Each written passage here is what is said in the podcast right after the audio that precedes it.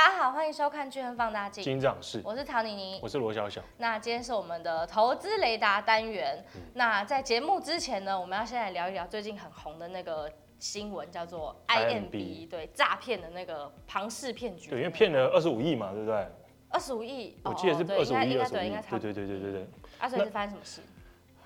啊，其实这种庞氏骗局不就是老把戏，跟你。跟你大概说我们这多安全，然后大概一个保证几趴到几趴的利率，保证一定保证获利。他们保证他只要保到十二趴，只要保证获利，说你的本金不会少，大家就上当了啊！不是永远都这样嘛？只是用什么包装？有的像以前一些呃，跟你说买一些海外的特别的基金，那一些一些那个避险基金，一些特别的，然后到后来后来说一些特别的加密货币啊。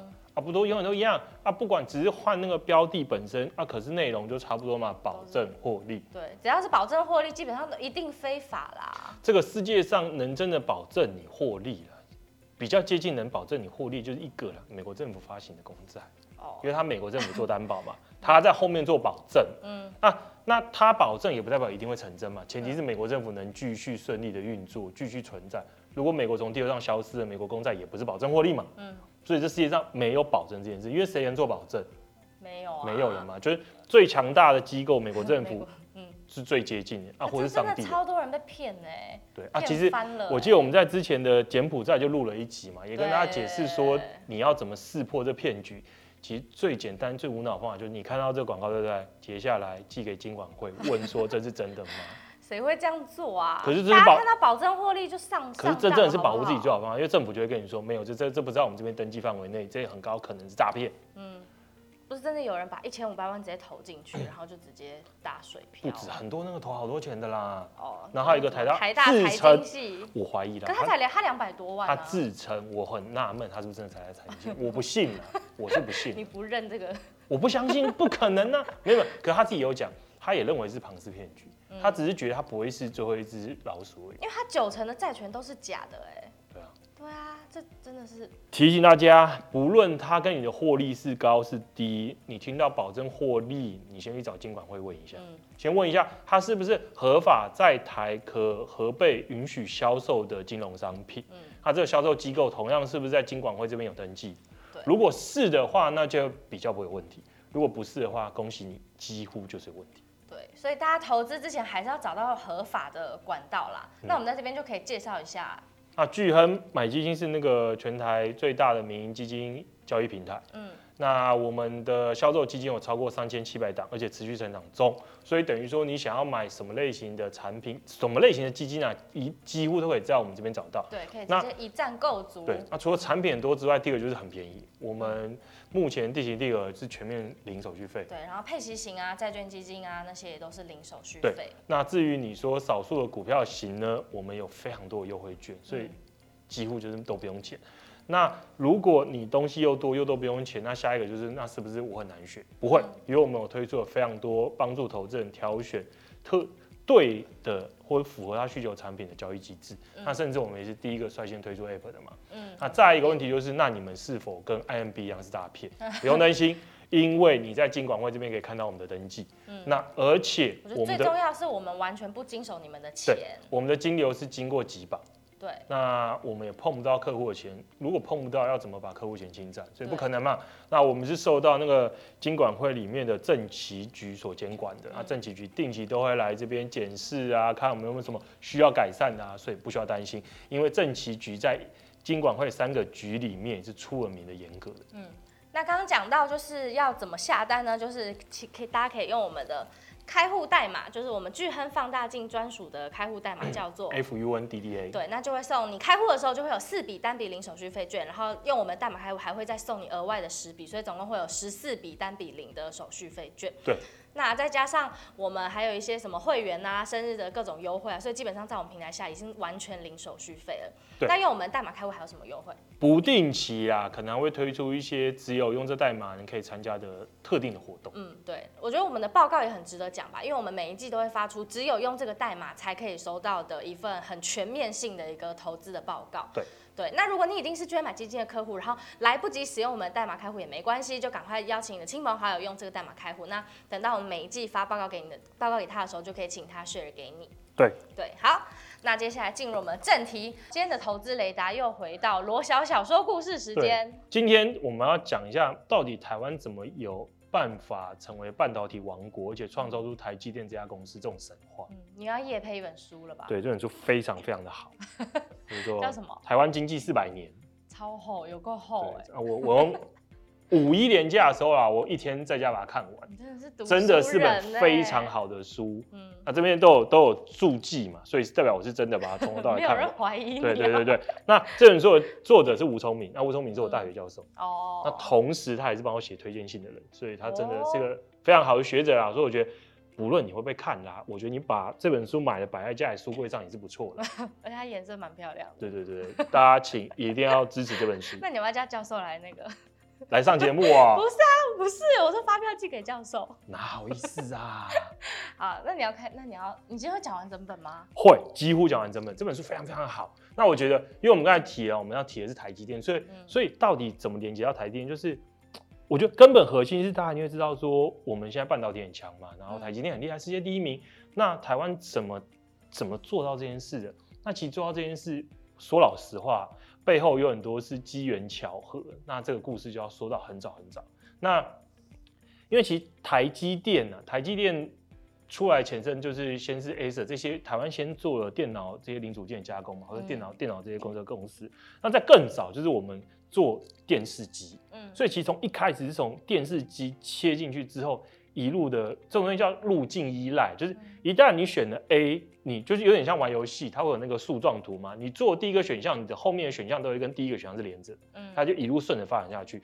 所以台湾台积电的能有台积电，就是从台湾为什么能进入电视加工？嗯，那台湾为什么可以做电视，就牵扯到台湾有非常高素质的能力。那这个东西就要回到更久以前的故事一开始，因为这本书叫。台湾经济四百年嘛，讲了四百年，四百年什么时候开始？就从荷兰人开始殖民台湾开始。哦，那虽然说其实大部分琢磨的章节比较少，因为毕竟你说几百年前有的文献数据毕竟是比较少，所以前面有讲，可是讲的并不是像后面这么多的精精彩跟巨细靡遗。可是结论，结论就是其实台湾真正的经济的成长是在日本统治台湾开始，日治台湾开始。然后有个很有趣的，就是。荷兰人占领台湾嘛，殖民嘛，然后之后郑成功把他们打走。那郑成功打走之后，清朝又收复嘛。那所以清朝占领台湾占领应该有两百两百多年时间嘛。那在这两百多年时间，清朝的统治过程中，当然也是你要统治一个地方，你要收税，有税就要有统计资料嘛。嗯，你总要知道这个地方住了多少人，有多少田，你才能收税嘛。所以正常来讲，清朝一定就会有台湾相关的一些。统计数据，这是正常。人口普查，精彩来了！日本这日本这么来的，发现留下的东西是垃圾不能用。那也因为日本是脱亚入欧嘛，就是亚洲亚洲，他们希望可以加入加入这些西方世界国家是比较文明开放，所以他们来台湾之后就开始做全面的普查。嗯，日本一年做的普查资料比过去这两百多年清朝做的还要多，资料还要好。他们很有经验了，是不是？他们没有经验。日本那时候也是刚开始要走上现代化的道路，对，所以所以他们就用西方的科学化精神来做这件事。所以他们一来就建立了比过去两百多年还要完整资料之后，有了这些资料就开始做收税嘛，然后要超扯，统计完之后发现怎么那个可以收的税比以前多超多，然后田也比之前多超多，非常的惊人。所以之前清朝就在摆烂，就是一个莫名其妙的鬼东西。然后更扯，他说其实从荷兰人统治台湾开始哦，你如果从台南啊一路到淡水，大概要十天的时间。嗯，然后清朝嘛，一六多少年到清朝统治台湾末年，过两百多年，还是要花十天的时间。他们完全没有进步哎。这两百多年没有进步。到日本之后，台湾真的弄了纵贯铁路，把时间变成从一天。嗯，台湾真的在交通的时间上被连成一个。一个地理的区域，真的要谢谢日本，对，因为他真的建设非常多的，做了非常多的基础建设。当然，很多人会说日本是为了为了他自己的获利嘛。嗯，那你换个角度想，哪个政府不是为了自己的爽？以前清朝占领台湾，荷兰占领台湾，也不是就殖民地嘛，也是殖民，所以一模重要的事。而且还有一个重要的是，他们来台湾之后，对于消灭台湾疟疾啊这些疾病做很大贡献。所以他说，台湾的那个人均寿命啊，还有那些死亡率都大幅的改善。哦，所以这一点真的是对台湾帮助很多。我如果印象没记错，一年的死亡人数因此少了三万多人。嗯，然后，然后再来就要带到说，那台湾到底一开始怎么开始真的进入经济成长？嗯，就是这就要必须要日本有需求嘛，因为日本把台湾纳入他的帝国之后。日本是一个不产糖的，可是它有很多的糖的需求，还要消耗糖。它过往的话就从那个爪哇这边进进口糖。那可如果台湾如果是它领土，他觉得说，那我我自己生产掉，我干嘛嘛？对，所以他让台湾开始，因为台湾本来就有种糖啦，只是因为比较利益的关系，台湾的糖产量又不多，所以其实不吸引人。所以他等于用进口保护的政策方式，他把。爪哇进口糖关税提供到很高，然后在台湾的话，用科学化的方式引入来自夏威夷比较好的蔗糖，然后用一些新式的糖厂，然后增加生产量方式，然后台湾的糖的出口就开始大幅增加。其实说是出口，可其实就是台湾出口到日本，那可能他们是一个同一个国家，所以就暂且用出口好了。嗯所以台湾的出口开始大幅增加嘛。那也因为种糖相较于种稻米需要非常多的人力。它需要非常多的人力的同时的话，就会需要更多的劳动力，所以这个时候就女性的角色就开始提高，哦、因为她需要老公嘛。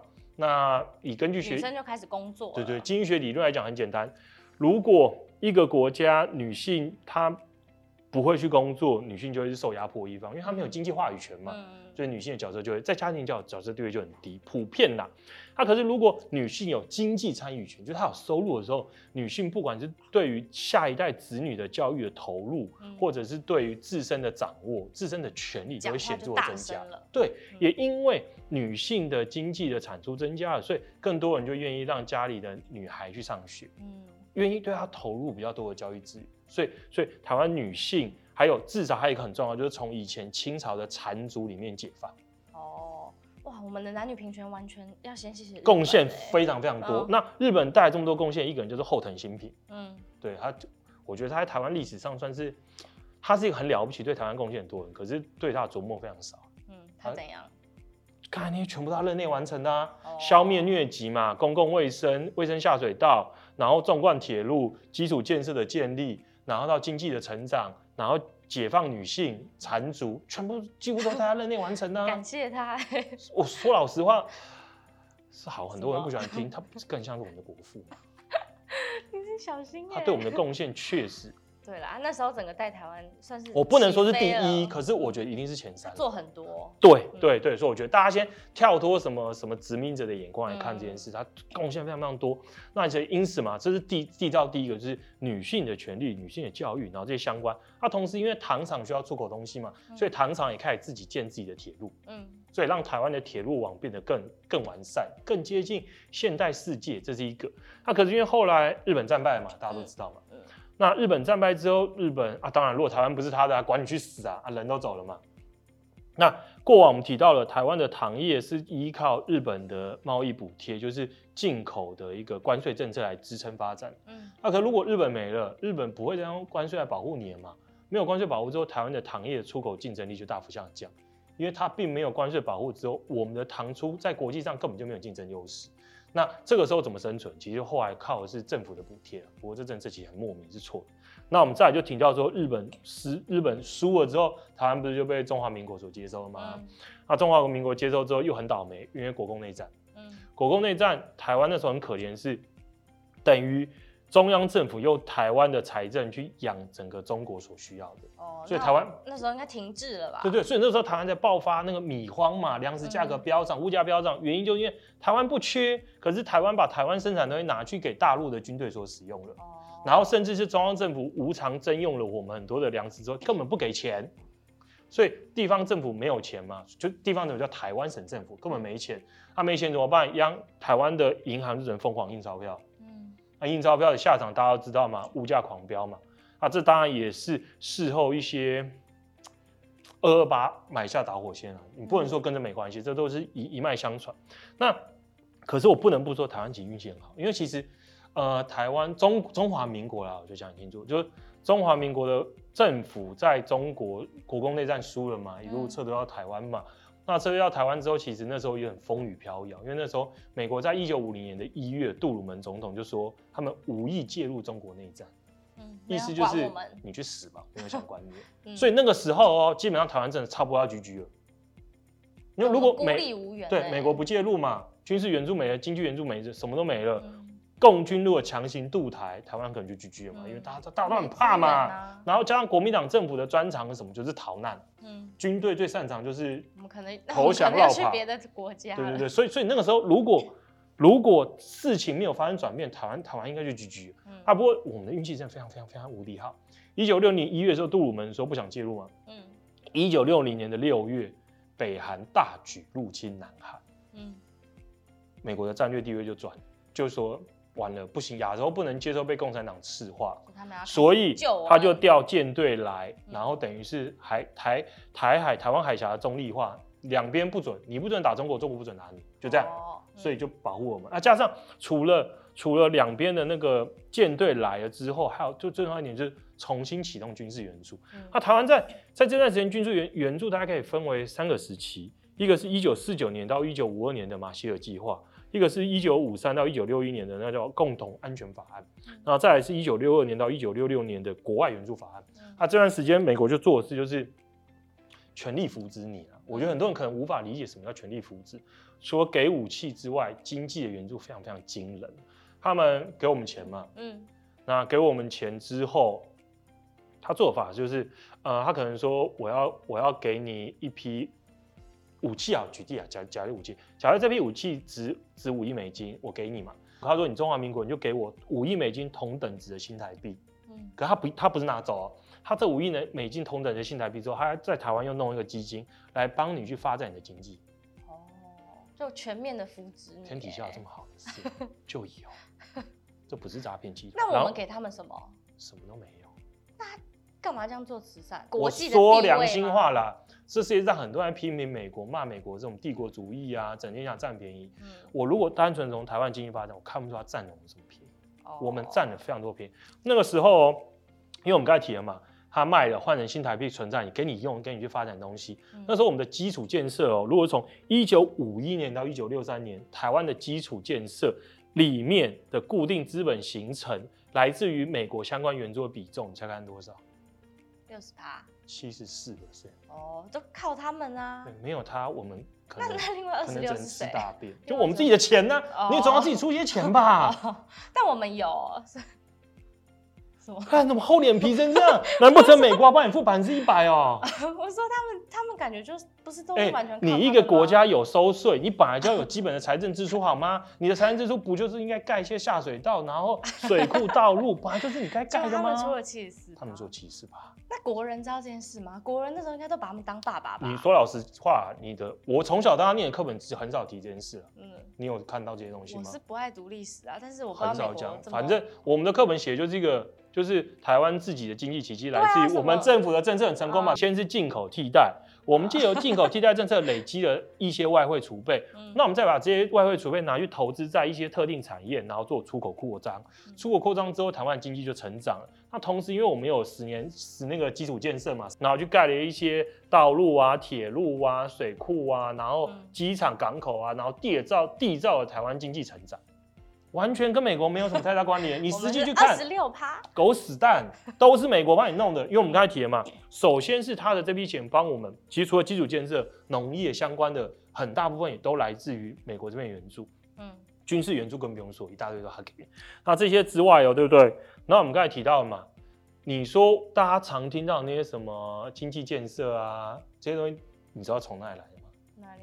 不是国民党政府弄的。美国政府帮我们写，他跟我们就帮我们写的，因为因为我们提了嘛，因为他这十几年啊、呃，一开始美国给我们都援助嘛，后来就是美国的风向变成是援助要尽可能减少嘛，有点像是你与其给他鱼吃，不如给他钓竿。嗯、后来就是说我可以给你，可能要给我个计划，就是你你要怎么计划去发展你的经济，我再考虑要给你多少钱嘛，嗯、这很合理嘛，不是什么都靠我的白吃白喝，我全部都要大量援助你，这不合，他需要你自立自强。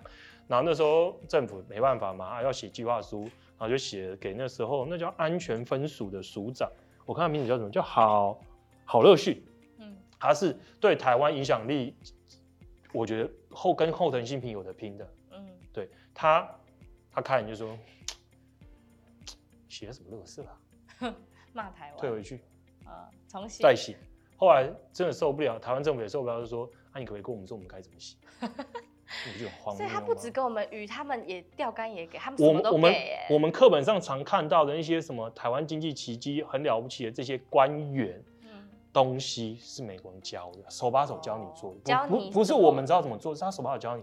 我们先讲一下，他他后来就给了我们一个叫做八点财经措施，一九五九年十二月，他就跟你说八个你该做的啦，嗯，他应该放弃，想算算算，我直接跟你说怎么做。八个里面，我觉得啦比较重要，我们不可能一个一个念嘛，我觉得比较重要有三个，第一个。就是说，你的财政跟货币政策要采用非膨胀性的。什么叫膨胀性财政货币政策？过去我们的财政政策很不负责任嘛，因为政府想法是我们要反攻大陆嘛，所以军费开支占 GDP 的比重太高了，所以常年都财政赤字，因为有太多的军事支出了。嗯。然后为了因应这个财政缺口，所以货币政策也要很膨胀性，因为得印钱去融通嘛。所以他说你这个要改。那同时你要减少你的那个军事预算在占 GDP，还有占那个财政支出的比重。他说这是你要做。那再来的话就是，他说你的汇率政策有问题，汇率政策出了什么问题？我们等下来跟大家解释。第三个就是说你要解除贸易管制。好，那我们再来回到什么叫有问题的汇率政策？你如果是呃有在常去美国玩或者对美元有研究，你就知道台币对美元的辉煌期应该是二十五嘛，对不对？嗯，一比二十五就是已经就是很好了嘛，就是。一块美元只能换二十五块新台币嘛？嗯、因为大家觉得那是最辉煌，不是？一九四九年的时候，五块啊，这么值钱呢、啊？那现在怎么了？你不能说怎么了，你就慢慢听我道来。因为一开始是一一比五嘛，后来慢慢贬贬贬贬，然后大概十几二十。那、嗯啊、可是因为说老实话。就是因为我们的汇率过被过过分高估了，oh. 所以我们的出口产业没有竞争力。什么叫出口没产业没有竞争力？是我们刚才提到了，我们在日治时期的经济成长来自于日本保护我们的糖业，所以靠糖业创造大量的出口嘛，然后带动经济成长。那日本不保护之后，糖居居了嘛？那糖居居了之后，那因为外汇这东西就是你你的外汇你的那个出口大于进口，你就会有盈余，就会变就会变那个外汇存底，就是你的外汇。那这个你才可以拿去买一些我们需要的进口物资。那可是我们过去的出口产业消失了，你没有新的出口产业可以顶上的话，那就持续在花过去的进口的钱嘛。那如果你的外汇存底都没，你就没办法再进口任何东西了。台湾是个小岛，而且是个物资缺乏的小岛，我们没法进口，我们就等于 GG 了。所以那个时候，那个时候首先提到提到几个帮我们撑过，一个是拿从中国运来的黄金撑了几个月，之后是靠美国帮忙。所以讲难听点，如果没有美国帮忙，我们又 GG 了。所以美国帮我们撑了一段时间。那后来因为不可能永远都靠他嘛，所以我们要发展我们自己的出口产业。那时候政府的想法就是，我们先做替代好，就是我如果不能出口，我就至少减少进口量嘛。嗯。那减少进口，就台湾很多进口是来是纺织品、衣服这种，那我们就自己做纺织品，就不要再进口了。啊，所以减少进口。那后来因为这份建议嘛。那时候台湾的汇率很复杂，个复式汇率制度，汇率有有五六七八种，乱七八糟，而且汇率又极端过分高估，所以后来在美国建议之下，我们终于调整我们的汇率，把它调整到一美元兑四十新台币。嗯、这时候因为新台币大幅贬值嘛，所以出口就变得很有竞争力了，哦、所以纺织品开始大量出口。这是第一个，第二个是他刚才我们提到嘛，他希望我们解除贸易管制。那那个时候的台湾其实很有趣哦。就很多人会觉得政府的产业政策是对的嘛，就是我们选择成立了加工出口区，然后选择了电子业做我们的出口，所以电造经济成长。其实根就不是，这全部都错的。台湾政府选择的是像汽车业这种重工业。那汽车大家知道吗？玉龙，请问有做起来吗？没有吗？历史课本是不是都要改写？不是，政府已经说 对自己有利的好话嘛。啊，所以其实政府保护的这种出口产业根本就没有成功。那你说电子产业怎么起来？完全是莫名其妙，因为美国在后面叫我们做的改革，嗯，所以汇率变，等于说新台币变便宜，出口有竞争优势。第一个，嗯、第二个就是我们的那个贸易管制减少，就是它我们政府尽可能听美国做说的，变成的比较偏向比较自由一点点，就解除管制。嗯、那另外就是因为政府觉得电子电子这些不是不重要的鬼产业，不是他想保护，他也不太 care，所以他并没有对这产业设定太多的。限制，就外国人来投资随便你啊，无所谓啊。而且因为那时候台湾从中国移落一百万的军民之后，台湾劳力是过剩的，那政府也觉得说，如果可以解除劳力过剩、失业率过高问题，随你怎么瞎鸡巴乱搞，我无所谓。哦。那这个时候，这个时候是来自于台湾这边，在对应就是美国这一段。美国这段就很有趣，运气真的非常好，因为二战结束之后，日本也是很惨嘛。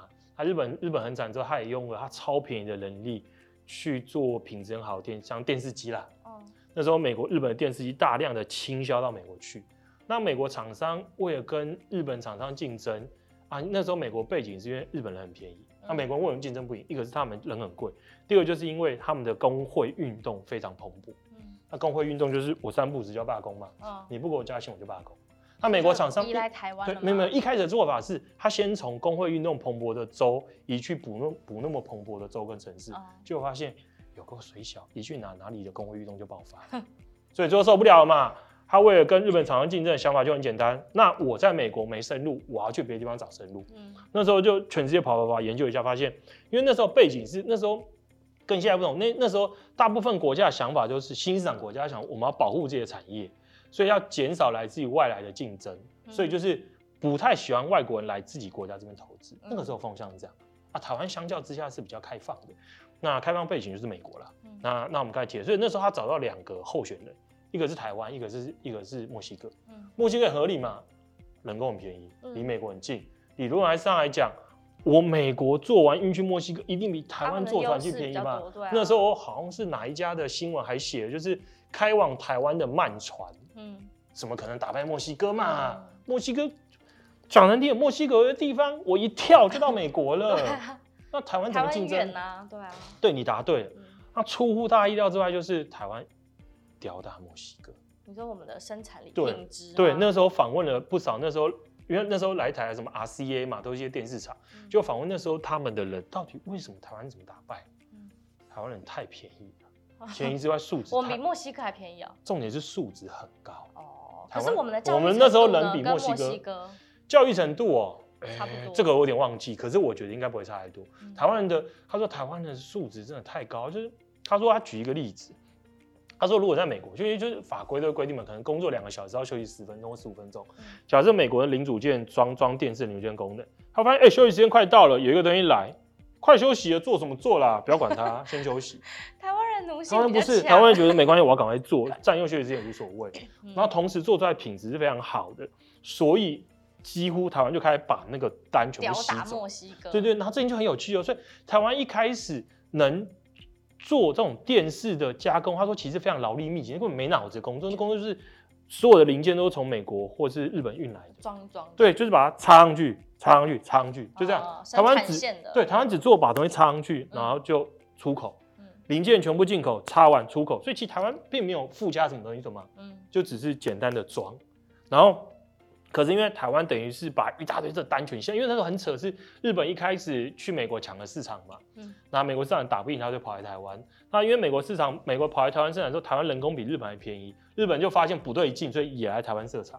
哦，所以我们等于是有两个大的、那个、对，所以是不是很有趣？所以所以一开始从日本把美国压着打，然后到很机缘巧合，这两边最后都来台湾的。然后从最大受惠，对，也从一开始插零件，那厂商也很简单嘛。一开始单纯插零件，那因为生产太多，厂商就会想，那我怎样可以让我的生产方式更便宜？到后来连生产部分零组件都移到台湾了，就变整个产业链全部几乎都移来台湾。嗯，其实就跟现在半导体发展很像，当你的其中一个有独类似独占地位之后，其他你的上下游供应商也会移来，嗯，因为大家就觉得我这边有生意赚嘛，嗯，所以台湾的那个电电视的那个的那个产业链就变得越来越完善，越吸越多，然后吸了之后，对不对？然后到后来做电脑，那时候，哎，我也忘了是哪一家厂商，他跑来找台湾说，哎，我想要做电脑，你可以帮我。嗯、那台湾那时候，因为那个，因为我不是念这个啊，所以其实我我并不是真的这么技术专业。他说，其实电脑那个一开始的那个做法，其实跟电视也很像，一样把东西插上去。嗯、所以台湾厂商都觉得好像可以，然后就也开始做，那就同样。开始电脑产业就顺着电视一路继续发展，然后一样把一堆产业吸进来嘛，然后到后来，再到后来过渡到现在的半导体，就一路就是从一开始美国的 RCA 这些电视公司原选择来台湾，同时发现台湾远远吊打墨西哥，就奠定了我们一路以来的电子产业然后到半导体产业的发展。那这背后为什么能这么成功？就来自于台湾非常优质的人力。那台湾优质的人力，就又回到了日治时代。嗯，没有日治时代，我们刚才提到的，首先解放女性嘛，然后增加台湾的教育程度，然后这些素质的提高，我不觉得我们那时候。会有优势打败打败打败墨西哥，我觉得就是来自于从日本时代开始的累积啊，人力资本的累积，它这些广大便宜的人力资本的累积，也一路了奠定到我们现在的一个优势嘛。因为其实现在大家大家也知道，台积电虽然去美国设厂，可是最常看到什么？那边成本很高啊，嗯，美国员工不喜欢跟你这边值班的。还值三班制，哪有台湾人那么努？而且 也不是随时昂扣啊。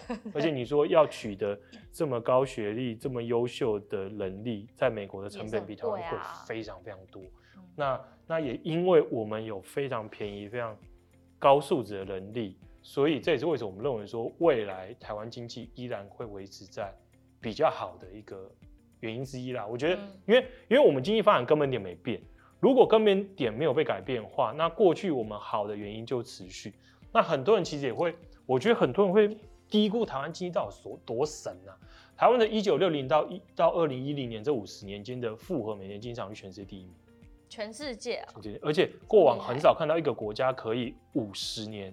长期维持这么高的经济增速，所以为什么台湾经济奇迹？台湾经济奇迹其实不是什么叫假的，是在国国国外，如果你是做经济发展的，你都一定会念到，就因为这是个奇迹，这是人类历史上很难得的一个奇迹。嗯、那这个奇迹，很多人会说，可是我们现在经常速度放放慢了，是废话。一个国家收入变高，经常速度会放慢。那你大家觉得慢，是因为你拿去跟一些。新兴市场国家比，可是台湾已经不是新兴国家，台湾是已开发国家，所以你如果把这段时间台湾的经常率跟同样的已开发国家比，你会觉得有很低吗？哦，相较而言不不是很低啦。